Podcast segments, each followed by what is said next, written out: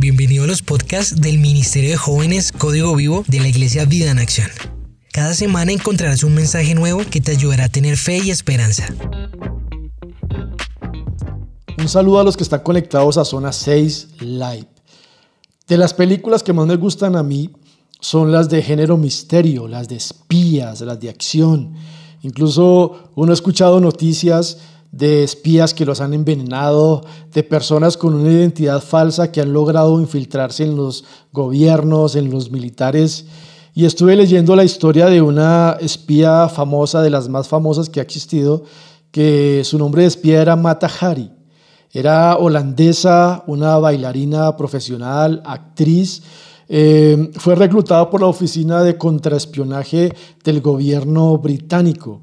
Utilizó sus encantos para que ella se infiltrara en los militares. Ella encantó con sus bailes hindúes, encantó a los militares y estuvo sacando gran cantidad de información. Pero ella estaba jugando doble. Mientras le pasaba información al gobierno británico, también le pasaba información al gobierno alemán. Y fue fusilada en 1917 en París. Son, son historias apasionantes. Me gustan mucho esas historias, las de James Bond, no sé, las películas de James Bond, me las he visto todas. Y el tesoro más preciado para estos espías es la información. Ellos arriesgan su vida, arriesgan todo eso para traer información, para obtener información de los gobiernos, de las estrategias militares. Mm, resulta que en la Biblia encontramos una historia de ultraespionaje. En el segundo libro de Reyes, capítulo 6, encontramos esa historia de contraespionaje. Eh, dice desde el versículo 8, cada vez que el rey de Arán entraba en guerra contra Israel, consultaba con sus funcionarios y les decía, movilizaremos nuestras fuerzas en tal y tal lugar. Aquí vemos al rey de Arán haciendo estrategias para atacar a Israel. Estaba trayendo a sus hombres de confianza y les decíamos, vamos a hacer esto, vamos a llegar hasta tal lugar, los vamos a sitiar. Todo empezaba a traer estrategias a todos sus hombres, a sus militares. Unos estrategas, ellos eran unos estrategas tremendos, hablando militarmente. Sin embargo, de inmediato Eliseo, hombre de Dios, le advertía al rey de Israel, no te acerques a este lugar porque allí los arameos piensan movilizar sus tropas. Entonces el rey de Israel mandaba un aviso al lugar indicado por el hombre de Dios. Varias veces Eliseo le advirtió al rey para que estuviera alerta en esos lugares. Esa situación disgustó mucho al rey de Arán y llamó a sus oficiales y les preguntó, ¿quién de ustedes es el que traidor? ¿Quién ha, estado informándole al rey de Israel acerca de mis planes? ¡Wow! Aquí estaba el rey de Aram, estaba organizando todo, pero resulta que todos sus planes se frustraban porque el ejército de Israel, el gobierno de Israel, para decirlo de alguna forma, eh, los militares se enteraban de todos los movimientos que estaba haciendo este rey. Y este rey decía, ¿cómo es posible? Hay un sapo entre nosotros, hay un soplón, como le llaman, entre nosotros que le está dando toda la información al rey de Israel. Me imagino a este rey buscando micrófonos, buscando cámaras por todo lado, a ver si, si lo estaban observando. No sé si usted a veces se ha sentido observado. Eh, a veces uno mira estos celulares y uno dice, pero ¿cómo es posible? A veces le doy eh, me gusta un artículo en internet en la tablet, por ejemplo. Busco un artículo en internet en la tablet y resulta que después voy y voy a revisar mi, mi internet en el celular y lo que busqué ahí me lo ofrecen en el celular. Yo digo, ¿cómo es posible?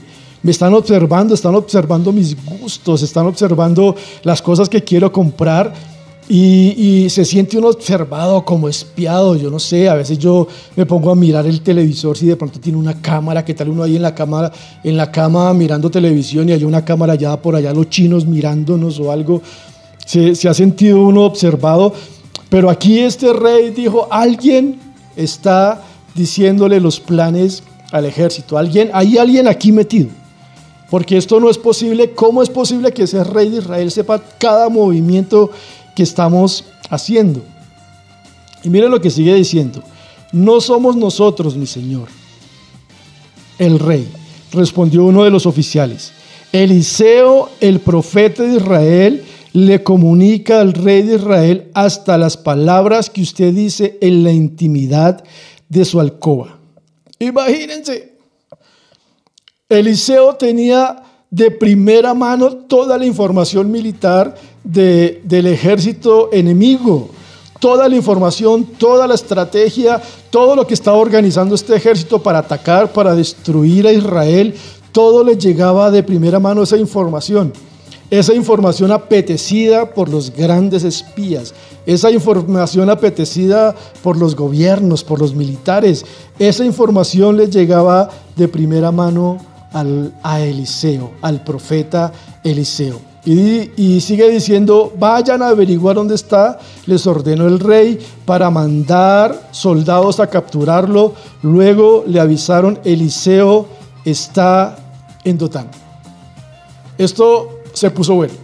Aquí es donde empieza la acción. Descubrieron al espía, descubrieron quién estaba llevando la información, pero, pero es increíble cómo Dios estaba en el asunto, Dios estaba en lo más secreto que estaba hablando este, este rey. Es increíble que, que este funcionario, que esta persona le dice al rey, él le comunica incluso lo más secreto que tú dices en tu alcoba. Dios estaba ahí escuchando a este rey, Dios estaba escuchando cada palabra e iba y se le informaba a Eliseo. Dios quiere revelar los planes lo que está sucediendo en el mundo se lo quiere revelar a sus hijos, a sus profetas. Dios quiere revelar lo que viene a este mundo. Dios quiere revelar los ataques del enemigo, los ataques hacia la familia, no sé, los ataques hacia la iglesia, incluso planes, cosas Dios quiere revelarle a sus hijos. Mire lo que dice Amós 3:6. Cuando el cuerno de carnero toca la alarma, ¿no debería el pueblo estar alarmado? Llega el desastre a una ciudad sin que el Señor lo haya planeado. De hecho, el Señor soberano nunca hace nada sin antes revelar sus planes a sus siervos, los profetas. Increíble. Dice que Dios no hace un movimiento, que Dios no hace nada si sin antes mostrárselo a sus hijos, sin antes mostrárselo a sus profetas, Dios les quiere hablar. Y Dios quiere que en este tiempo escuchemos su voz. Imagínense donde Eliseo hubiera estado desconectado de la voz de Dios en ese tiempo, habrían destruido al pueblo de Israel, porque, porque este ejército sirio, estos ejércitos eran poderosísimos y eran miles de miles de miles, pero había un espía había un infiltrado, había alguien que estaba escuchando todo lo que estaba sucediendo en ese ejército. ¿Y saben quién era? Dios. Dios estaba ahí metido en el asunto. Dios estaba diciendo, ajá, me imagino a este rey diciéndole, usted oficial se hace allá al frente, usted otro oficial se hace allá, usted coronel se hace allá. Y Dios allá diciendo, ajá, ajá, Ah, qué bonitos planes. Y ya tenían asegurada la victoria, supongo yo, pero Dios va y le lleva toda esa información a Eliseo. Y le dice a Eliseo, pilas, porque va a pasar esto. Van a ir a tales lugares. Y, y es increíble cómo Dios quiere revelarnos todo lo que está sucediendo. Hablaba hace poco con un pastor y él me mostraba unas profecías, incluso nos mandó unas profecías escritas de todo lo que se dijo antes de que sucediera lo de la pandemia. Dios lo habló. Dios habló hace muchos años por profetas, Dios habló por siervos suyos de lo que iba a pasar en este tiempo, pero muchas veces hicimos oídos sordos, no, no escuchamos lo que Dios estaba diciendo. Y a muchos nos cogió por sorpresa todo esto que está sucediendo, pero Dios revela sus planes a sus hijos y quiere seguir revelando lo que viene. ¿Qué viene ahorita con esto que estamos viviendo? Dios quiere decirnos qué hacer, cómo, cómo va a actuar el enemigo, cómo debemos actuar como iglesia. A veces nos enloquecemos como iglesia y qué vamos a hacer, cuáles son los planes. Pero es increíble que el ejército de Dios, Tan, tan pronto sabía la información por medio de Eliseo de los movimientos del otro ejército, del ejército enemigo, ellos cambiaban sus planes, porque de pronto ellos iban a pasar por ahí, entonces el rey mandaba aviso a sus tropas y les decían, por allá no vayan.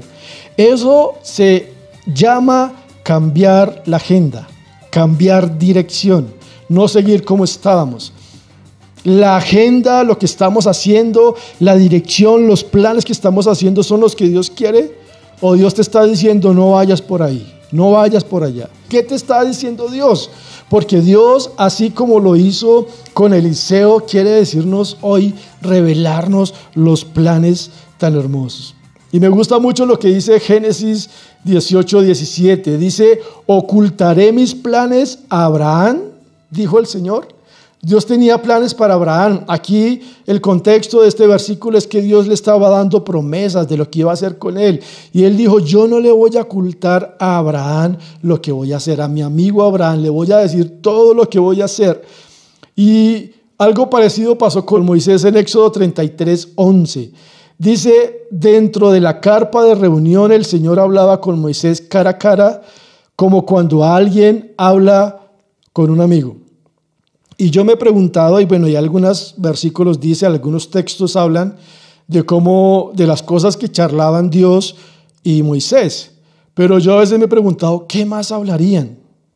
Esa vez que duró en el monte Moisés 40 días y 40 noches y, y, todo eso allá esperando al Señor, la manifestación, Dios vino, empezó a hablar con él. ¿Qué hablaban Dios y Moisés con su amigo?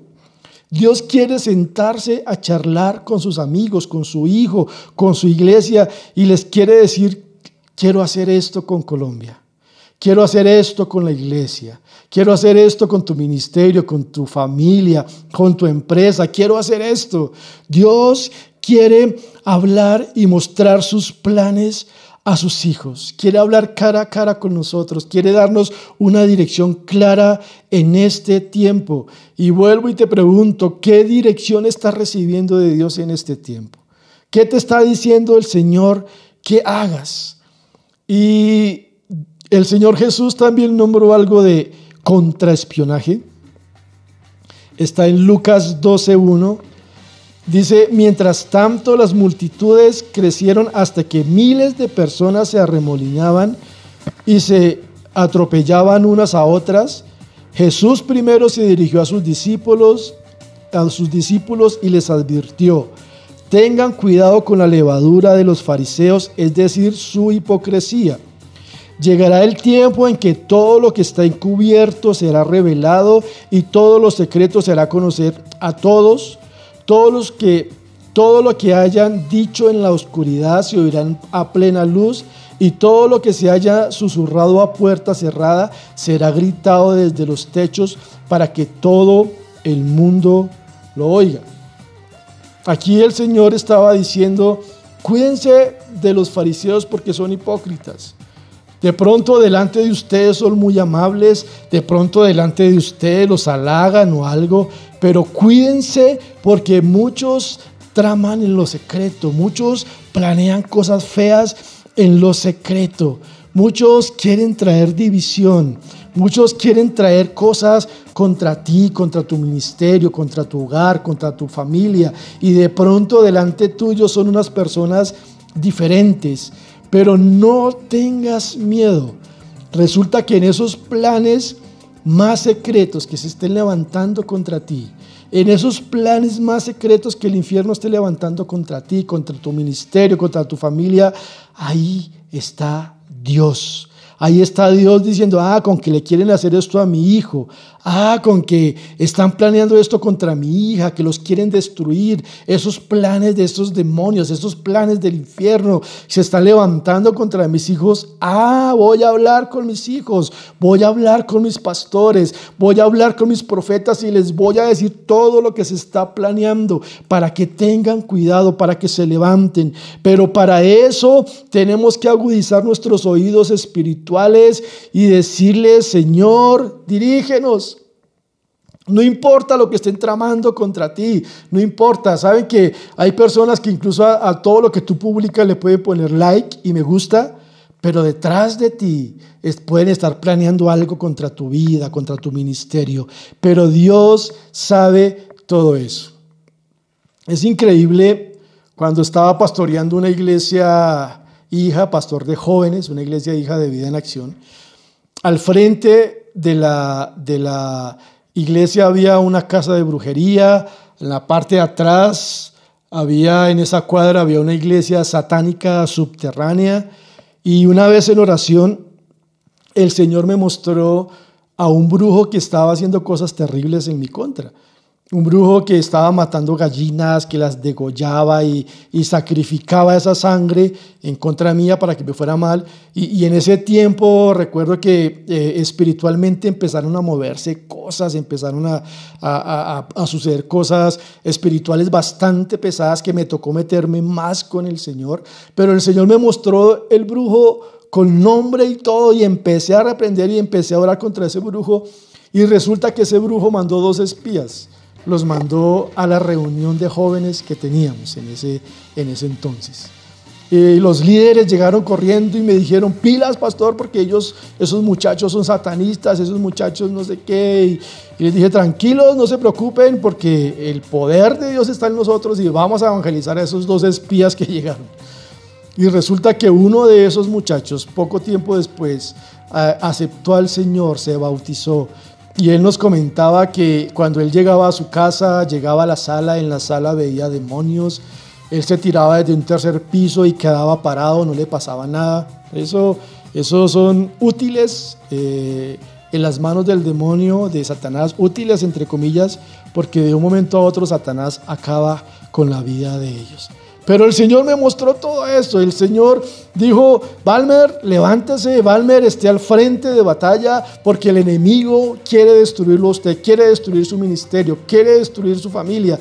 Y en ese tiempo recuerdo que eh, estábamos allá predicando el Evangelio con mi esposa, estábamos en un avivamiento tremendo, fuimos a una casa eh, de, de jóvenes que se estaban rehabilitando de la drogadicción y se movió al Espíritu Santo y pasaron cosas tremendas y salieron demonios y fue tremendo. Y cuando llegamos a la casa nos habían robado todo.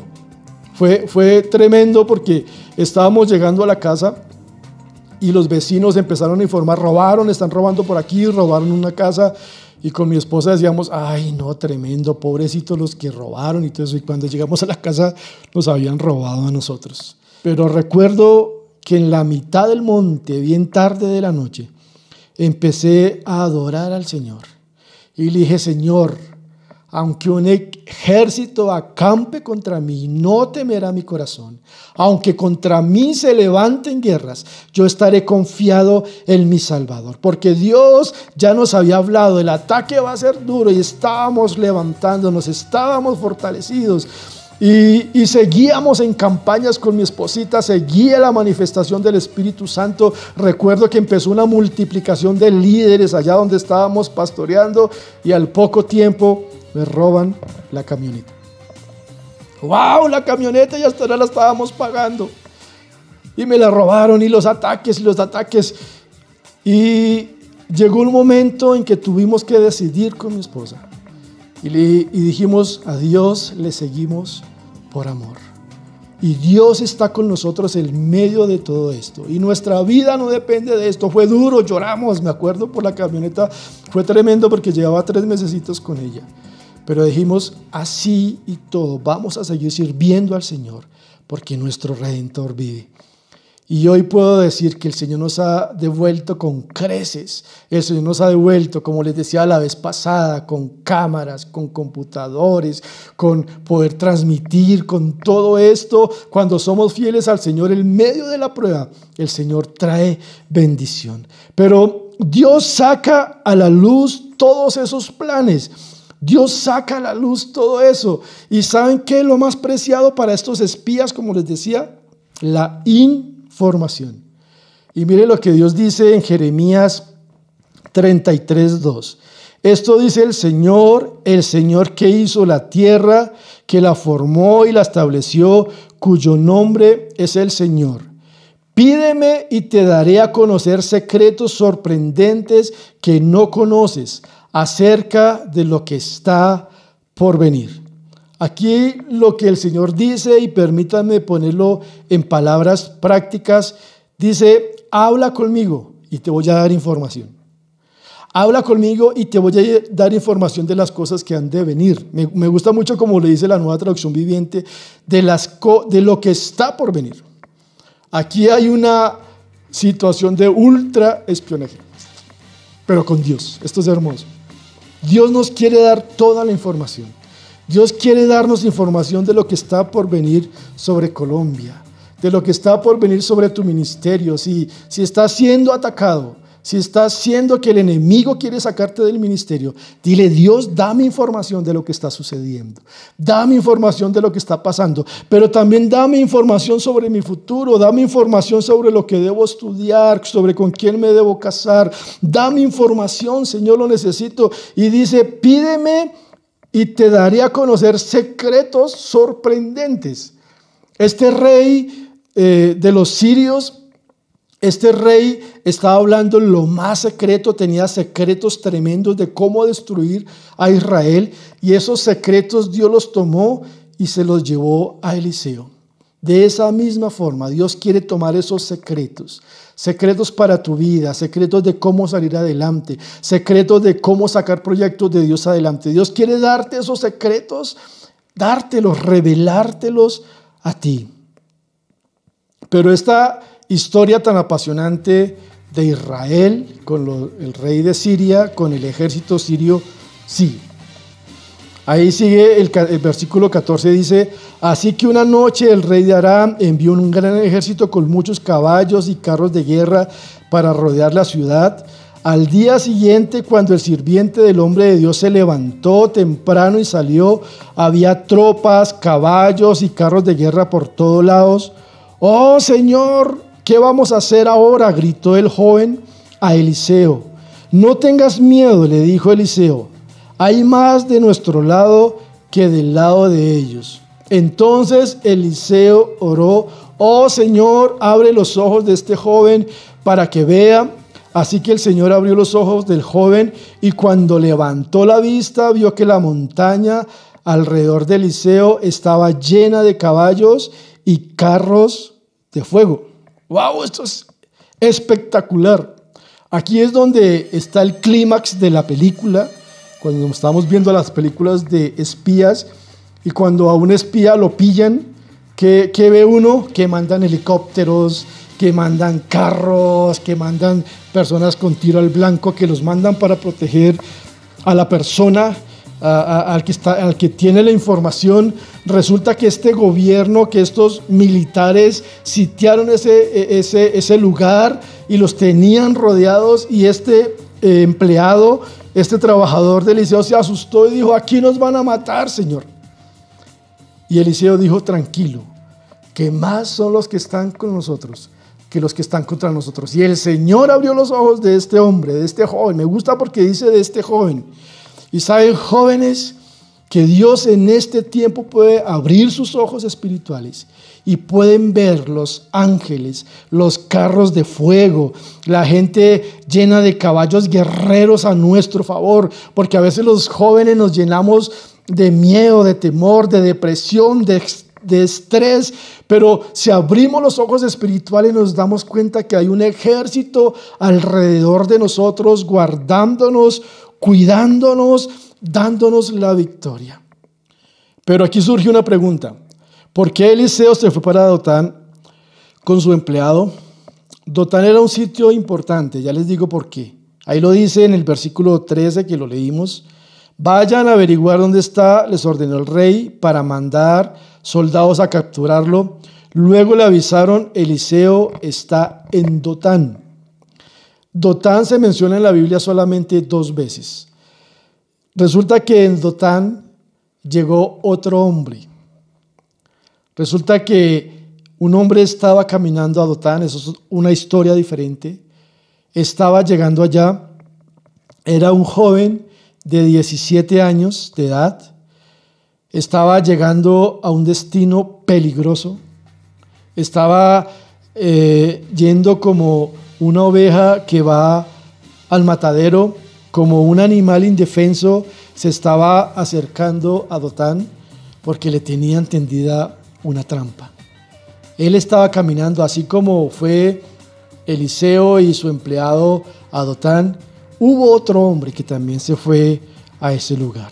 Sus hermanos habían conspirado contra él y después de haber discutido el asunto, el más sabio de sus hermanos recomendó venderle, venderlo como esclavo.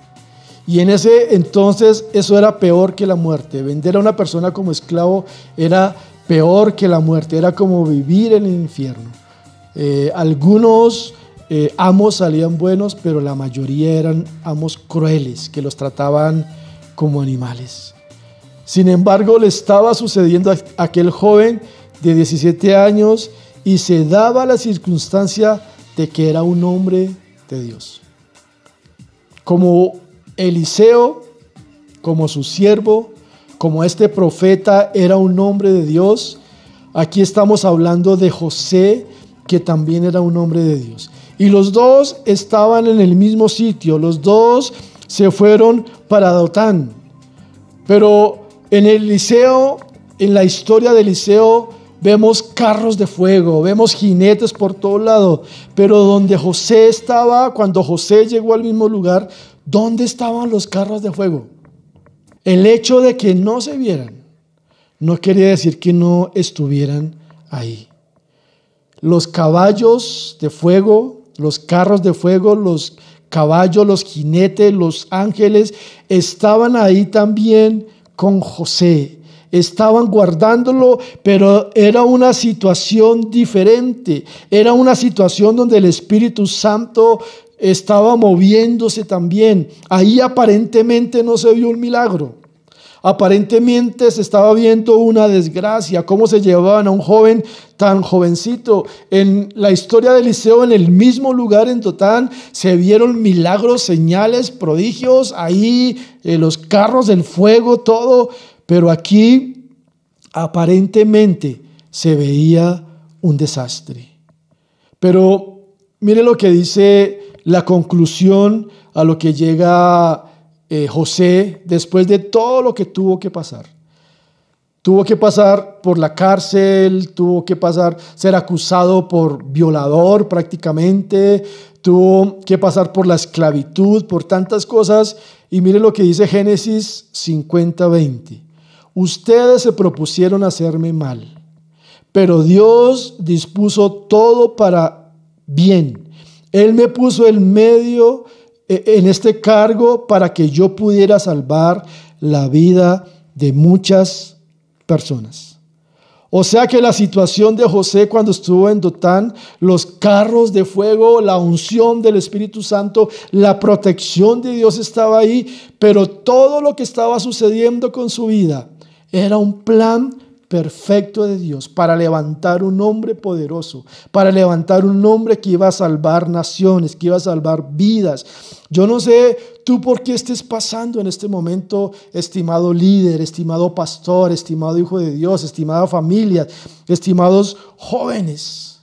No sé por qué estés pasando y en este momento puede que no sientas los, el carro de fuego, puede que no sientas un tremendo mover del Espíritu Santo, pero déjame decirte que si tu confianza está en Dios, Ahí está Dios, ahí está la unción del Espíritu Santo disponible para ti, ahí está la protección de Dios ahí en medio de tu vida. Aunque parezcamos a veces y nos veamos como cristianos vulnerables, desprotegidos, que, que estamos aquí sin que nadie nos ayude, Dios está contigo, Dios te va a sacar de esa dificultad. Todo lo que estás pasando, todo el proceso que estás pasando, es porque Dios está siempre haciendo algo contigo. Mire lo que dice Job 1.10, eh, y el enemigo hablándole a Dios de Job, y le decía, siempre has puesto un muro de protección alrededor de él, de su casa y de sus propiedades. Has hecho prosperar todo lo que hace. Mira lo rico que es. Y saben, este mismo muro está en este momento alrededor de nosotros. Ese mismo muro está alrededor de nuestras familias. Dios está a nuestro favor. Dios no es nuestro enemigo. Todas las cosas que Dios hace son para nuestro bien. Tú podrás decir, y hemos visto casos de, cristianos que oran y, Dios les quitó el COVID, los sanó de COVID. Pero también hemos visto casos de cristianos que tienen COVID en este momento y tú puedes estar guardado en tu casita. He hablado con líderes, están guardados con su casita, en su casita ya en este momento con COVID, pero otros no les ha dado. Otros se recuperaron facilísimo, otros eh, eh, han estado trabajando con médicos, con todo y no les ha dado. Pero podríamos decir lo mismo de la historia de Eliseo y la historia de José en el mismo lugar. Pero donde estamos, Dios está moviendo de formas diferentes. Y todo lo que está haciendo el Señor es para nuestro favor. El Señor permite a veces experiencias dolorosas con un fin determinado. Hay cosas que no entendemos. No podemos entender a Dios en todo lo que Él hace, pero lo que sí te puedo decir es que Dios está a nuestro favor y que Dios está con nosotros, que Dios no nos ha abandonado, que Dios nos ha bendecido.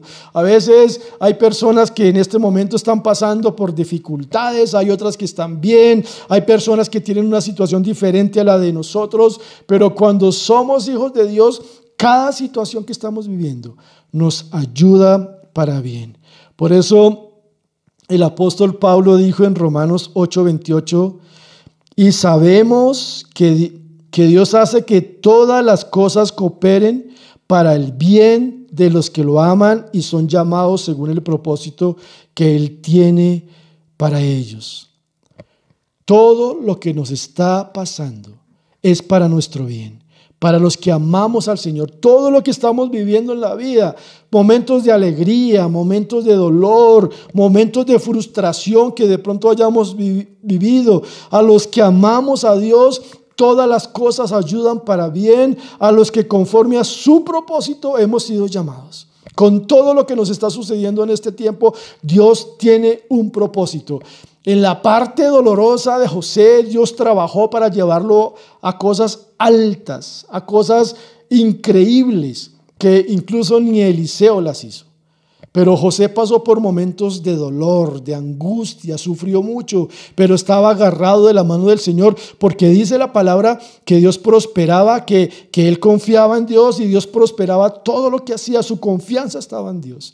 Y así como esos momentos duros que vivimos en la vida y esos momentos de victoria que vivimos, como le pasó a Eliseo y su empleado, en cada uno de esos momentos Dios está trabajando, Dios está moviendo y Dios nos está llevando a un destino feliz, a un destino de victoria. Dice el Salmo 138, 7, aunque estoy rodeado de dificultades, tú me protegerás del enojo de mis enemigos. Extiende tu mano y, al poder, y el poder de tu mano derecha me salva. El Señor llevará a cabo los planes que tiene para mi vida. Pues tu fiel amor, oh Señor, permanece para siempre. No me abandones porque tú me creaste. Dice, el Señor sacará adelante el propósito que tiene para mi vida. Y si entre los propósitos de Dios está el dolor, digámosle, Señor, ayúdame a pasar este dolor. Señor, ayúdame a pasar. Yo, yo me imagino a José metido en la cisterna, pero ¿qué pasa? Yo simplemente vine a visitar a mis hermanos, vine a traerles comidita, vine a ver cómo estaban. Señor, pero ¿por qué me está pasando esto? No sé si muchas veces nos hemos preguntado, Señor, pero ¿por qué me pasa esto? Si cuanto más estoy orando o cuando más estoy metido contigo, cuando más estoy metiendo la ficha al ministerio, cuando más quiero vivir en santidad, me pasa todo esto, Señor, es porque Dios nos está procesando y nos está llevando a su propósito. Que si no pasáramos por este dolor, posiblemente no, se, no veríamos el propósito de Dios cumplido en nuestra vida. Pero lo importante es escuchar a Dios en cada etapa de nuestra vida. Lo que Dios quiere decirnos a cada uno de nosotros. Que ese, esa historia de contraespionaje, de esa historia de que Dios nos habla, de que Dios les habla a sus profetas, sea una realidad. Cierra tus ojos ahí donde estás. y dile, Señor, quiero que me hables. Señor, quiero que me hables en cada situación que estoy viviendo, Señor. Y si es necesario cambiar los planes, así como lo hizo el pueblo de Israel, Señor, si es necesario cambiar los planes, Señor, porque tú me das otras indicaciones, Señor, voy a hacerlo. Pero quiero escuchar tu voz, quiero escuchar tu dirección. Y también, Señor, ayúdame a entender los tiempos. Ayúdame a ser entendido de los tiempos, Señor. Que sepa que este tiempo que estoy viviendo está bajo tu voluntad, bajo tu señorío. Satanás no puede hacer nada si Dios no lo autoriza. Satanás no puede atentar contra tu vida, contra tu familia, contra la economía si Dios no lo permite. Todo lo que está sucediendo en nuestra vida es con un propósito. Mira lo que pasó en la vida de Job. En la vida de Job, Dios eh, vino, Dios permitió que todo le fuera quitado, sus hijos, su familia, su economía, pero después Dios le devolvió mucho más. Fue mucho más próspero, fue mucho más bendecido, pero sobre todo, como lo dijo Job, te conozco más, Señor. Que este tiempo que estamos viviendo sea para conocer más a Dios, que tú le conozcas más y que entiendas que Dios te ama con todo el corazón que no pienses más en los errores que has cometido, porque algunos piensan que lo que me está sucediendo es por cosas, porque Dios me está castigando, porque Dios me quiere así. No, Dios quiere bendecirte, Dios te perdona, Dios toma nuestros pecados y los echa a las profundidades del abismo. Y nunca más se acuerda de ellos pero estás en un proceso de Dios. Y dile, Señor, quiero vivir este proceso. Todas estas cosas son para nuestro bien porque tú nos estás procesando. Danos la valentía de salir adelante en medio de todas estas situaciones y en medio de todo lo que estamos viviendo, Señor. Podamos decir como Job, de oídas te había oído, mas ahora mis ojos te. Bendigo a estas familias, a estos jóvenes, Señor. Y también, Señor, muéstrales los secretos más profundos, Señor, los secretos que tú tienes para contarle a sus hijos, Señor. Te pido que le digas esos secretos a los jóvenes, a las familias que se meten contigo, Señor. Trae esa palabra, trae esa dirección para nuestra vida, para nuestro futuro, para lo que está por venir. Te adoramos y te exaltamos, papá. En el nombre de Jesús. Amén. Qué alegría que tenemos un Dios que todo lo sabe y que ante sus ojos nada está oculto. Bendiciones muchachos. Si te gustó este mensaje, compártelo con alguien que necesite ser animado y síguenos en nuestras redes sociales como Código Vivo CC.